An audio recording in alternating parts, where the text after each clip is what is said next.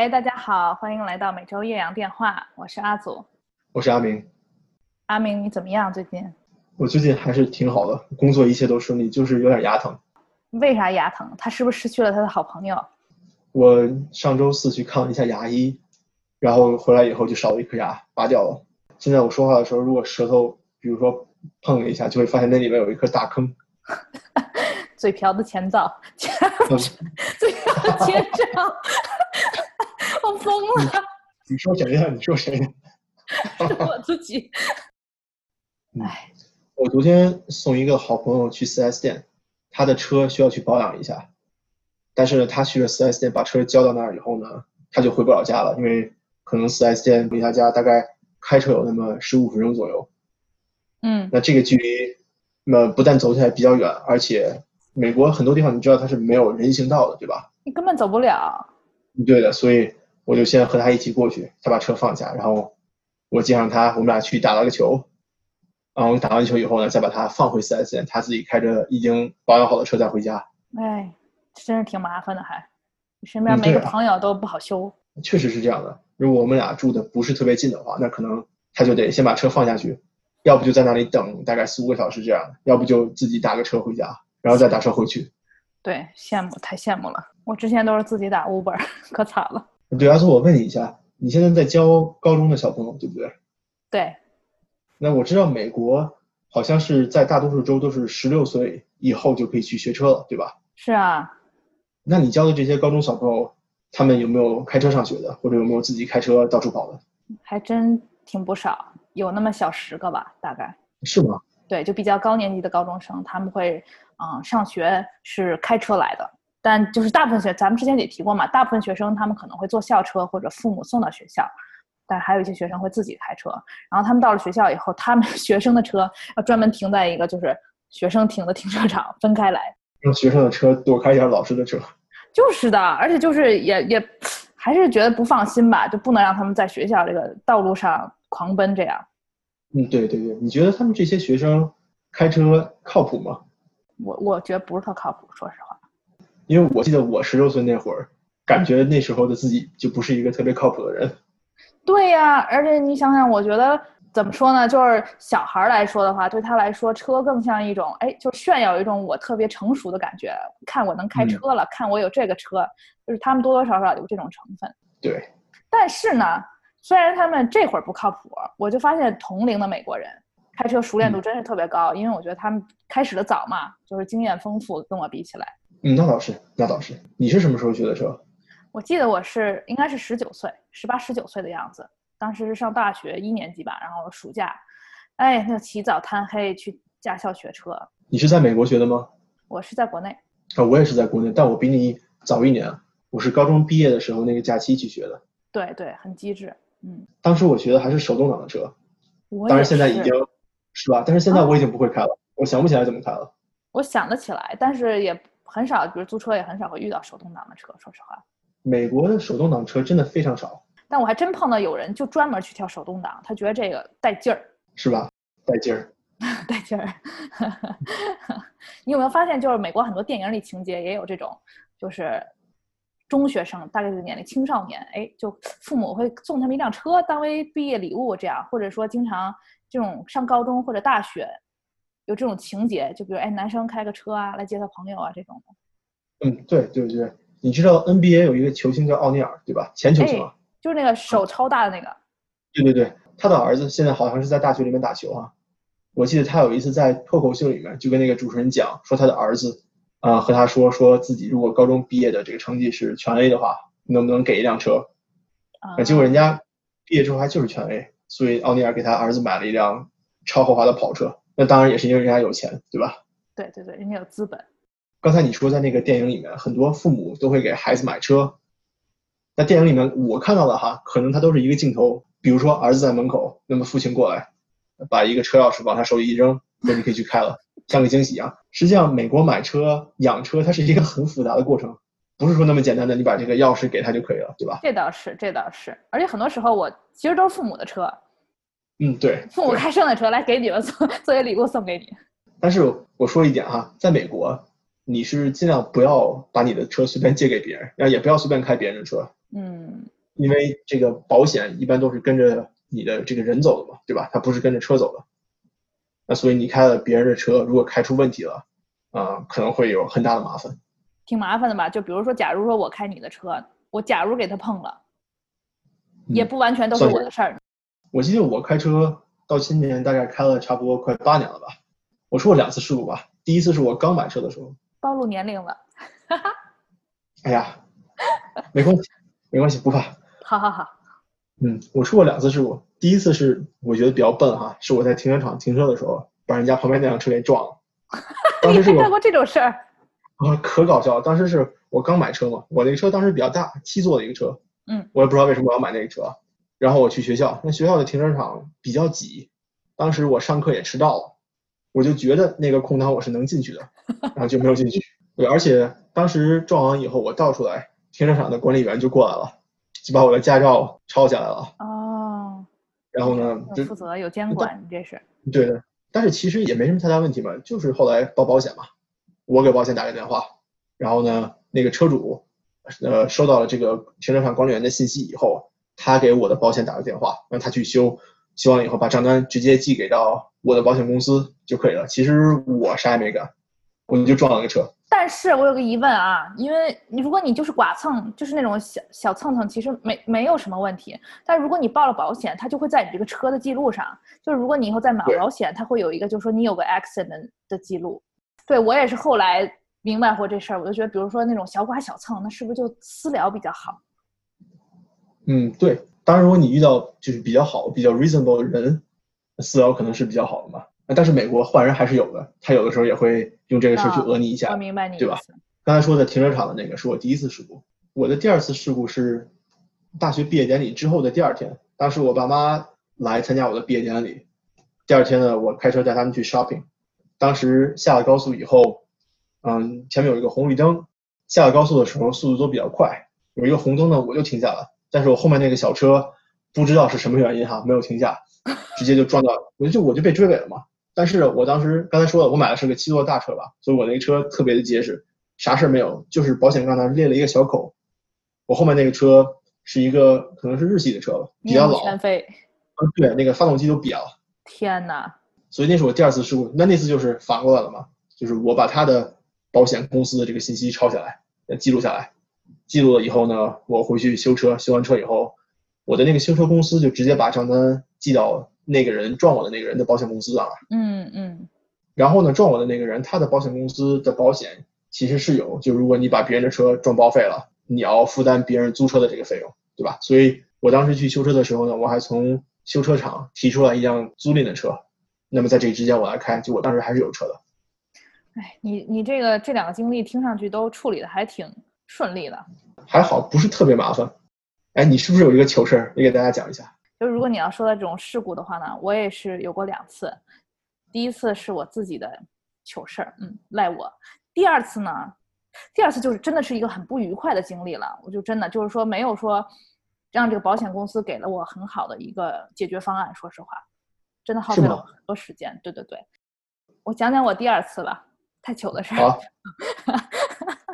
好，那么其实第二次是我当时是正好有这么一个出差机会，千载难逢的出差机会。当时是带学生去参加比赛，要飞到嗯别的州、别的城市去比赛。那中间其实啊、这也是我们后面今天想讲的另外一个事情，就为什么说在美国开车这么重要，大家都要开车，对吧？那比嗯如说当时情况就是说我大家去了，但是中间交通并没有什么公共交通啊，所以呢，我作为这个成年人带着青少年，我是要开车的。当时就租一辆美国特别常见的一个那种小跑车，就是野马，还是可以敞篷的那种。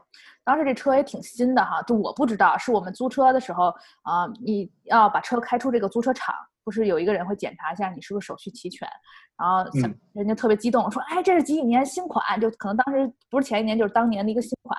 对我当时也是年少无知，不太清楚这个里面的沟沟坎坎是怎么样的。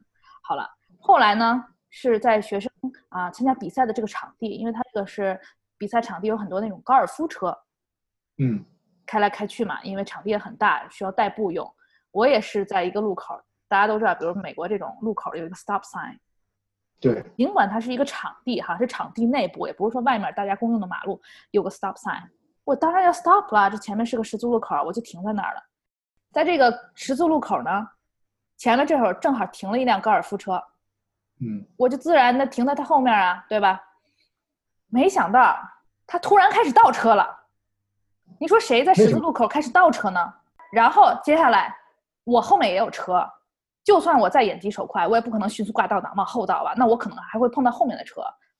对，那就是你的责任了嘛，所以你一定不能倒啊。当对当时我也没动，我就啊这样，然后这车就咔嚓撞到了我的车上。你想想，我虽然是一个租的车，一辆崭新的小跑，他给我把灯给撞碎了一个，前面反正就很惨，当时状况真的很惨。他能到这么快，一辆破高尔夫车还把你的车灯撞碎了，那很烦呀。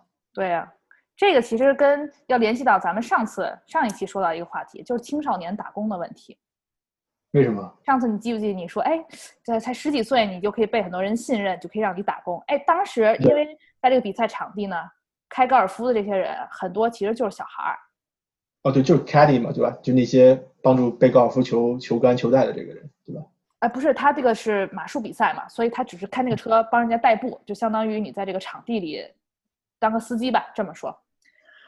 哎，然后当时报了警，警察也来了，这个时候要看双方的驾照嘛。哎，一看驾照，我当时记小孩才十七八岁，那也就是说他刚正式开车，开当然还不是车呢，还高尔夫车，你懂吧？对，说不好就是电瓶车呗。那他就是才那个车没有一块30万驾驶经验，呃，对呀、对啊，哎，这故事要讲就长了去了。啊，总之嗯呢，我认为他虽然没有承认，我认为当时就是他不小心踩了倒车的那个踏板，因为高尔夫车那种电瓶车它就俩踏板，一个就是往前，一个就是往后，他踏错了，他就撞到了我。嗯嗯、那我快进一下哈。总之呢，那这个时候应该是他负责，对不对？对的，对，虽然我报警了，但警察说这不是外面的公用马路，这是这个场地的路线。这个小孩呢，也不是开着他自己的车，这个小孩是受雇于这个公司，服务于这个比赛，所以中间比较绕这个关系。后来呢，等于说相当于我这边要求他那边的保险公司支付这个车的费用，我这边嗯比较复杂，因为我这个是租车行的车，还不是我自己的车。对啊，哎，你懂啊？就就好复杂，好多层关系在里面。总之呢，后面这个事情折腾了好几个月呀，保险公司打电话什么的。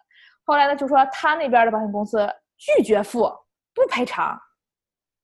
哎，你说就是还有这种事儿存在。虽然我有保险，他有保险，大家都有保险，那他保险公司表示说，他看了看这个事情以后，虽然他有负责任，警察也表示是他负责任，没用嗯，保险公司拒绝付。我觉得美国的保险公司，我一直以来对他们的印象都不是很好。我觉得他们在赔付的时候哈，都一般只会赔付那些就很明显是他们的责任，或者是他们的客户责任的这种情况。有可能，或者你要看嗯人，就是这保险公司这么多保险代理，他有些人他其实也不是因为这些规则实在是太复杂了，有些人也不是很清楚，他可能也搞不明白到底是怎么回事。对，所以哎呀，反正不管怎么说吧，撞车还都是很烦的。对，而且相当于我这个事情，因为租的是辆相对于贵的车，对吧？还是新的车，所以当时这个赔偿价格非常高。我当时看了非常高，我当时特别害怕，你知道，我真的特别害怕，到时候我要付这些钱，太可怕了。我记得要上千刀啊。最后这事情是怎么解决呢？因为我这是出差，就还是说我嗯是工作用车，所以最后是把这个呃事件转给我雇主的保险公司来解决的。明白了。对，所以后面我就没有接手这个事情，我也知道被解决了。但是我还嗯是想说，就比如说，如果是真是自己租的车发生了这样的事情，损失惨重，就算你买了保险，就算对方有保险都没有用，因为，嗯，就这种车比较好，相对这个代价也比较高。对，再往后呢，我就知道看到，就因为有有些时候看网上就是大家出国旅游也是哈，就觉得或者说去那种佛罗里达这种地方，觉得哎，就玩个一两天，然后这种空气新鲜的地方租个小跑车什么的，我觉得这是个嗯大坑。对，还是注意一下吧。万一万一，咱们就不怕一万，就怕万一。说万一出个什么事儿，那这个真的是说不清了。而且我觉得阿祖，我对你的印象是，你还是一个开车很小心的人，是吧？结果你小心了这么久，被一辆电瓶车撞了，冤不冤？太冤了。不还好，这件事情。至少是说最后是我不用说掏掏这么多钱付这个费用，不然我真太冤了。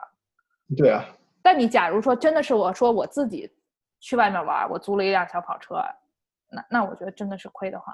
就说就算有保险，我认为它也没有真的保了险，保障了我的利益。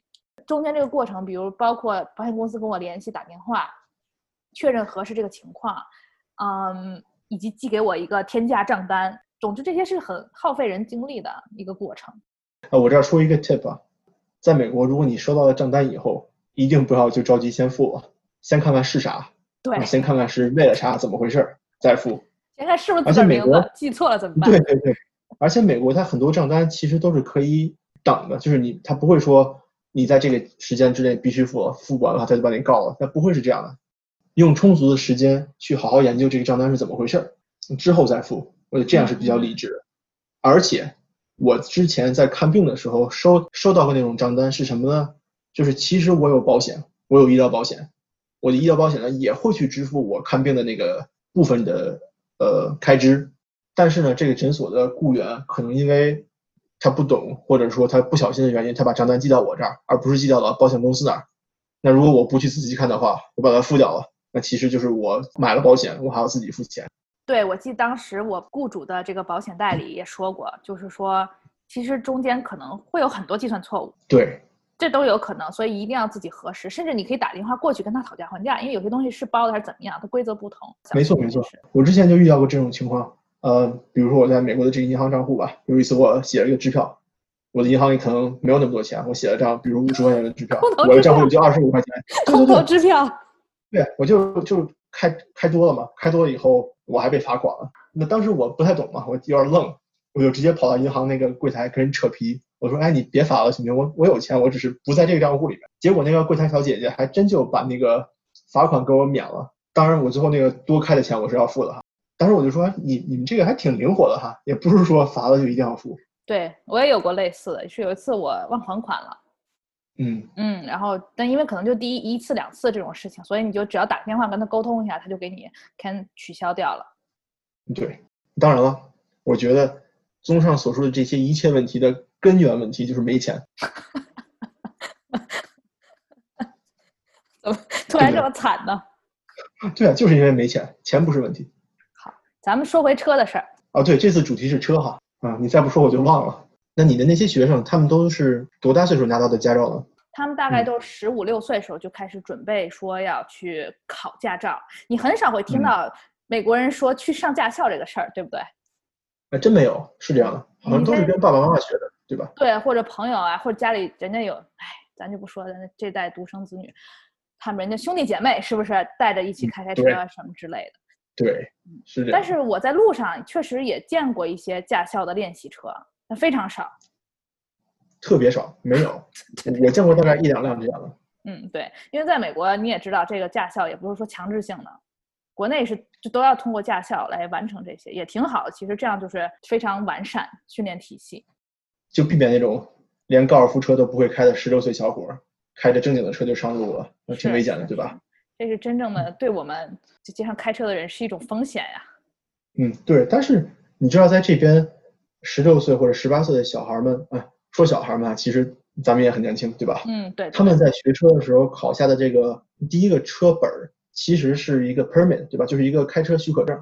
我记当时我是在滨州嘛，啊、我先是去考了笔试，笔试以后你会得到的是 learner's permit，就是这个许可证，是这么一个过程。接下来你再去路考，路考通过了，我当时还考了两次，第一次没过，然后 路考通过了以后，才是拿到正式的驾照。嗯，我也是这样的。我当时在加州考的驾照，其实嗯，哦，我也是先去做，嗯，我也是先去做的笔试。啊，加州还挺好的，加州因为华人多嘛，他的笔试还有还有中文的给你看。你考的是中文的吗？没有，我考的当然是英文的了。但当时啊我在那的时候还看到了有中文的那个考试，你知道还有那个加州笔试中文真题在网上流传，特别搞笑。嗯，我当时还在网上搜到了，特别逗，鸡精还有。这还有鸡精，对啊，我当时是，嗯、我记得是大一的暑假，我先放假去了加州考了试，考完试我就从加州飞回北京去，嗯、看亲人了。然后等快开学的时候，我从北京再飞回来，然后我用我的那个 permit 那个许可证才考的正式的驾照。我当然是只考了一次哈，但是呢，我的那只考的那一次也是差点没过。当时我记得在加州的时候，那个考官他手上有一个那个纸，那个纸上有一一项一项的，比如说啊红灯停，绿灯行，比如说你转向的时候要打转向灯，比如说你到那个 stop sign 你要停下，左右看看完以后再走，它有一些这一系列的项。你呢，作为这个考生，如果你想过的话，你只能犯十六个以下的错误。等一下，然后可以犯十六个错吗？还是说不能犯十，就至少要达标十六个？你犯十六个以内错就可以拿到驾照。我当时就整整犯了十六次错误，卡线所以那个考官，嗯，对对对，所以考官也是这么说的，说你卡线通过了，祝贺你。呃，但是咱们再说一点哈，这个如果你拿到了这个笔试这个许可证以后，你其实是可以开车上路的，但是但是它有一些限制。嗯，我记得是，就是说，你只能在副驾驶有人的情况下开车，你不能独自驾车。嗯，对，是这样的。每周和每周的法律也是不一样的，但是总体来说，就是你要想上路的话，你的副驾驶必须得做一个成年的有驾照的人。那这个人可以是，嗯、比如说你的父母啊，你的法定监护人，或者是你身边认识的二十一岁以上的有驾照的人。对，所以我觉得其实对于美国人来说，他们在十四、十五、十六这个年龄，有一些州是已经可以拿这个 learners permit，你可以拿许可证。对的，所以这嗯个其实是他们真正的一个实践时间，就相当于他他自我上驾校的这么一个时间了。嗯，没错。我记得我的有一些朋友，他们的弟弟妹妹哈，拿到这个 learning permit 以后，他们都会去，比如说一些大的停车场，或者有的在教堂的后面有停车场或者有空地的地方去嗯练一练。对对对那，可能那些不是特别负责任的呃青少年啊，可能他们就直接开车上路了，那这样就会挺危险的。好了，那今天咱们就聊到这儿吧。是，下次咱们再多说一说这个具体开车呀后面的事情。好的，没问题。那我们今天就说到这儿吧，下周再见，拜拜，阿祖，拜拜。拜。